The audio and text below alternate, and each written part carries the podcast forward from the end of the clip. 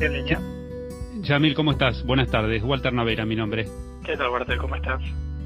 Bien, bien, muy bien. Bueno, este, Yamil Santoro, abogado, docente y político, este, bueno, eh, presentó, fue el primero en presentar eh, la denuncia cuando eh, se conoció esto del vacunatorio VIP, ¿no? Este, contra justamente Ginés González García y otros este, denunciados también este, eh, elevando esta, esta mm, denuncia y llegando en manos de María Eugenia Capuchetti, la, jueza. Eh, Yamil, quería consultarte en qué instancia se encuentra esta, esta denuncia. Bueno, la denuncia está, como, como es de público conocimiento, en pleno proceso de, de procuración de prueba, de investigación. Digo, ahí se ha, se ha imputado efectivamente a Ginés, se, se ha llamado a distintos actores a, a, declarar, otras personas se han presentado espontáneamente a presentar eh, elementos probatorios, como saben hubo un allanamiento eh, la semana pasada, ya hace pocos días, para, justamente procurar elementos de prueba en el Ministerio de Salud.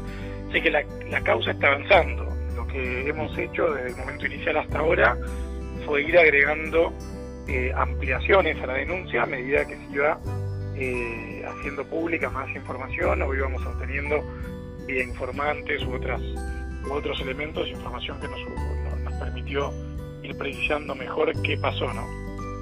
Claro, el, eh, quien es el director del Hospital Posadas eh, también, ¿no? Fue denunciado porque en principio apareció como, este, eh, como que aportó detalles a la causa, pero finalmente fue denunciado también, ¿no? Efectivamente, el doctor Maceira fue denunciado también, entre otras cosas, porque si bien él plantea en su declaración que recibe el pedido y él estaba en desacuerdo y se sentía muy incómodo, en la práctica está reconociendo que él desvió recursos públicos a pedido de otro funcionario, que de hecho ese ruido y ese malestar y a él le mencionan, más allá de que nuestro entender lo vuelve un partícipe directo de la maniobra delictiva, en el peor de los casos, en el peor de los casos, tenía responsabilidad por encubridor, digamos, porque uno, cuando es funcionario público, tiene el deber de denunciar cuando un delito acontece ante sí o cerca de uno.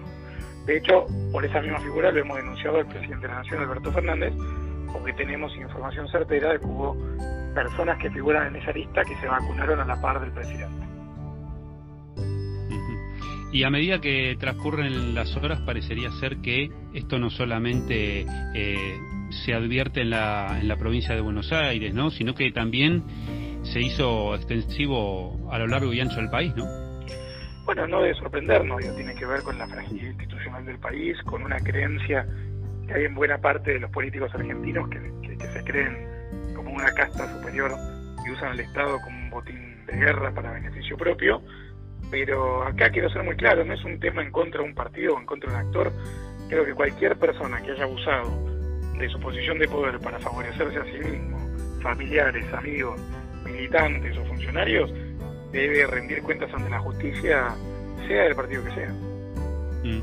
Me parece que es un tema que, eh, si bien, bueno, se han conocido eh, enorme cantidad de casos de corrupción a, eh, a lo largo de estos, de estos últimos años, me parece que acá ya entrando en el tema de salud y que tiene que ver con la vida justamente de, los ciudadanos argentinos, eh, me parece un tema eh, mucho más delicado aún. No sé cómo lo, cómo lo evalúan ustedes.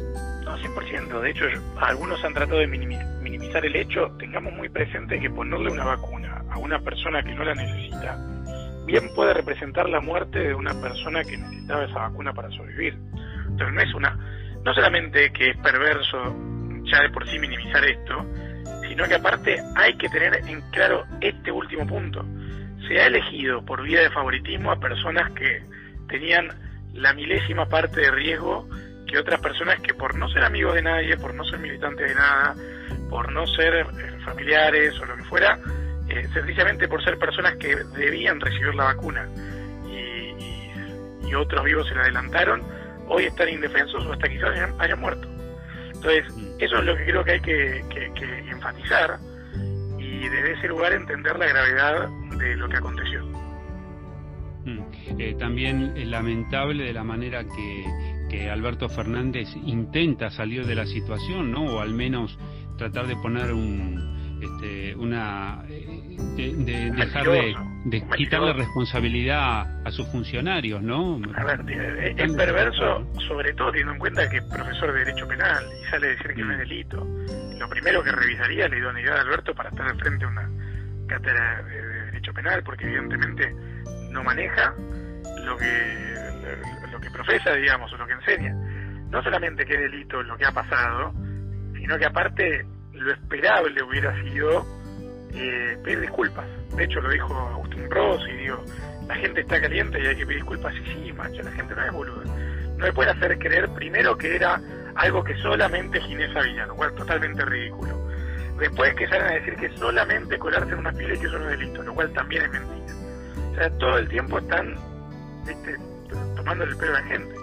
Yo creo que la manifestación de mañana va a ser numerosa, justamente porque desde el gobierno han demostrado una falta de sensibilidad, una falta de respeto, una falta de tacto y una falta de criterio tan grande que hasta gente que los votó probablemente esté mañana presente en la calle. Eh, siendo vicepresidente del Partido Republicanos Unidos, este, ¿van a estar presentes en la, en la marcha de mañana?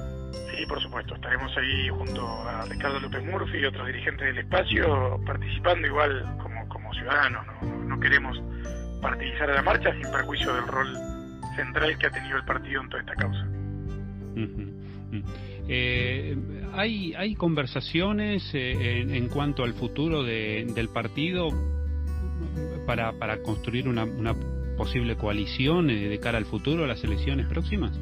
Sí, efectivamente, tenemos diálogo con los distintos espacios, por lo menos en lo que es Cava, tenemos la definición de no coalicionar conjuntos por el cambio, teniendo en cuenta que, que acá el distrito tiene una fuerte base republicana, entonces nos da un mayor margen para diferenciarnos y llevar adelante nuestra propuesta liberal republicana, digamos, y en todo caso está la posibilidad de coalicionar con otros actores del espectro, y en provincias como Tucumán, que de hecho hoy llego de, allá, eh, donde justamente el desafío está en, desplazar del poder a jugadores que son más autoritarios o tienen una visión quizás más empobrecida de la democracia, ahí sí tenemos una vocación frentista más amplia y procuramos con todos trabajar para para garantizar que, las reglas de juego se respeten, que la democracia funcione como corresponde y en todo caso que podamos discutir nuestros matices partiendo de un punto de, digamos, de partida de calidad institucional mínimo, ¿no? Mm. Me parece que la gente también lo que evalúa es eh, esta, esta, este poder hegemónico ¿no? que tienen algunos políticos de permanecer en el poder, eh, sea como sea. Eh, la rama sindical también está cuestionada en estas últimas horas por, por distintos aprietes a, a distintos este, trabajadores. es como que, bueno, hay un cierto hartajo también, ¿no? Ustedes lo, lo, lo pueden percibir a eso también. 100% y de hecho la ventaja de Republicanos Unidos es que es el primer partido que permite elegir tanto a sus autoridades como a sus candidatos de manera democrática y nació un poco con este espíritu de permitir la oxigenación del espacio, que no tuviera dueños, que más allá de que podemos estar varias personas con alguna presencia pública, de ninguna manera es el partido ni de Ricardo López Murphy ni de Yamil Santoro, lo que somos miembros, digo, con, con más o menos trayectoria, pero donde cualquiera puede desafiar ese liderazgo y, por qué no, conducir el día de mañana el partido. Muy bien. Bueno, este, Yamil, la verdad que te, agradecemos mucho por estos minutos y, bueno, este, estaremos siguiendo las alternativas de, este tema, cómo se va desarrollando. Muchísimas gracias. A ustedes quedamos en contacto. Te mando un abrazo grande. Un abrazo.